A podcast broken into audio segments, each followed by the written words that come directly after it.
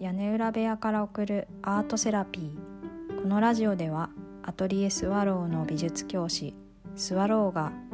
親子で絵を描いて癒される心や絵を描きたくなる気持ち生活の中で生きるアートの考え方についてお送りします。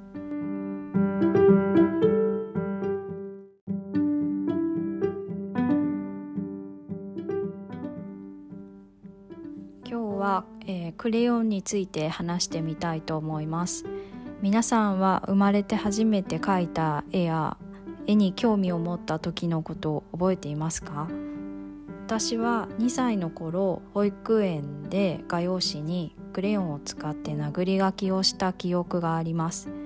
2歳なのでまだ指先までの筋肉はこう発達していません。腕とかこう肩腕肘の、まあ、大きなこう筋肉を使って、まあ、思いの丈をこうクレヨンを持って画用紙にそのこすりつける。えそうするとそのクレヨンと呼ばれるものは色がこう画用紙に乗ってあー綺麗ってこう色が私がギューってこうこすりつけたら色が出てきた綺麗ってそういうふうに思った記憶があります。で、まあ、この頃はうん初めてなのでそれがまだ絵だとかいうのも多分認識していなくてただこの動作は新鮮だし面白いと思った記憶が今もあります。はい、クレヨンはあの柔らかくて滑りもいいので初めて絵にこう触れるにはいい画材だと思います。ただ子供なのでうんそれが、うん、初めてがクレヨンが合う子もいますしそうじゃない子もいると思うのでそれはその子の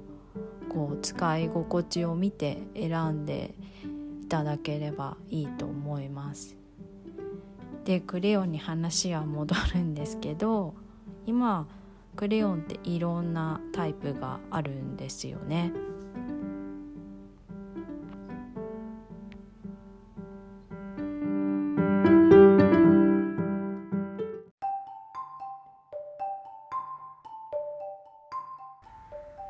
形も円柱みたいな小さい円柱みたいな形以外に握りやすくなったものもありますしこう平たい大きい面をかけるような四角いクレヨンなどもあるそうです。でクレヨンって絵を描く以外にも、うん、私は結構昔のクレヨンしか使ったことがないんですがある程度大きくなってくると筆圧腕のねこう指先に入る力も強くなるのでクレヨンがポキッとこう折れちゃうんですよね。でこれって素材を扱う力の加減を覚えるっていうのもまあいい成長のこう一つの何て言うんですかねきっかけとなると思うんですよね。クレヨンをこうまっすぐな状態で描く。まっすぐこう一本つながってる状態が描きやすいっていうのを覚えたらギューってこう握るとポキッと折れて小さくなる。小さくなるとすごく描きにくい。自分の描きたい線が描きにくいっていうことでああじゃあ次持つ時はあまりギューとか力強く力任せにトントンとかしたりしないようにすればいいんだっていうのもだんだん2歳3歳4歳5歳ね年齢が上がっていくと覚えていくことなんだと思います。はい、あと余談なんですが、えークレヨンは油性なのですが、えー油分が入ってないものにパステルというものがあります。パステルは粉状のものを固めたクレヨンみたいなものなので発色もすごく鮮やかです。でこすると粉なのですごくクレヨンよりももっとこうパウダーなので伸びます。で色も鮮やかなんですが、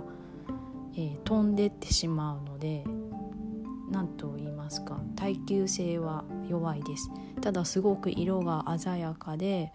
粉同士が混ざった時に新しい色がこう見えるんですよね。それすごくあの色の幅を増やすのにはおすすめなんです。でなんでこんなことを言うかというと偶然あの私が小さい時に、まあ、母が知人からなぜかこうパステルの途中まで使ったこうセットみたいなのをもらってきてくれてそれであの自分なりに使ってみたらすごく面白かったんです。であこれはうん何て言うか小さいうちにいろんな素材って知るのいいなって大きくなってからそのパステルのことを思い出してそれで今余談で 話しました。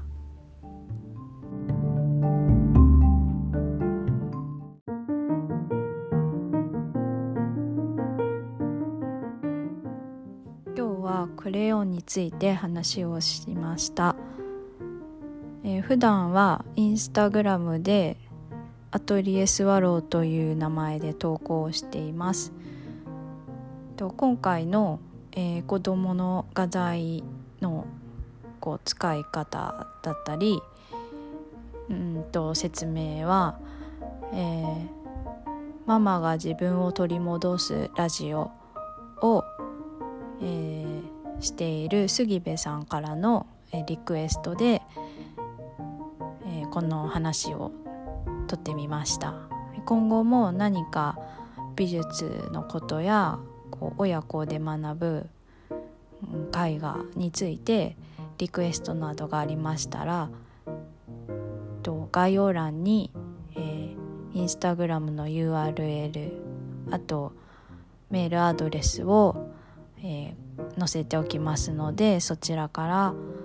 えー、質問お待ちしております。ではよかったら次回もお聴きください。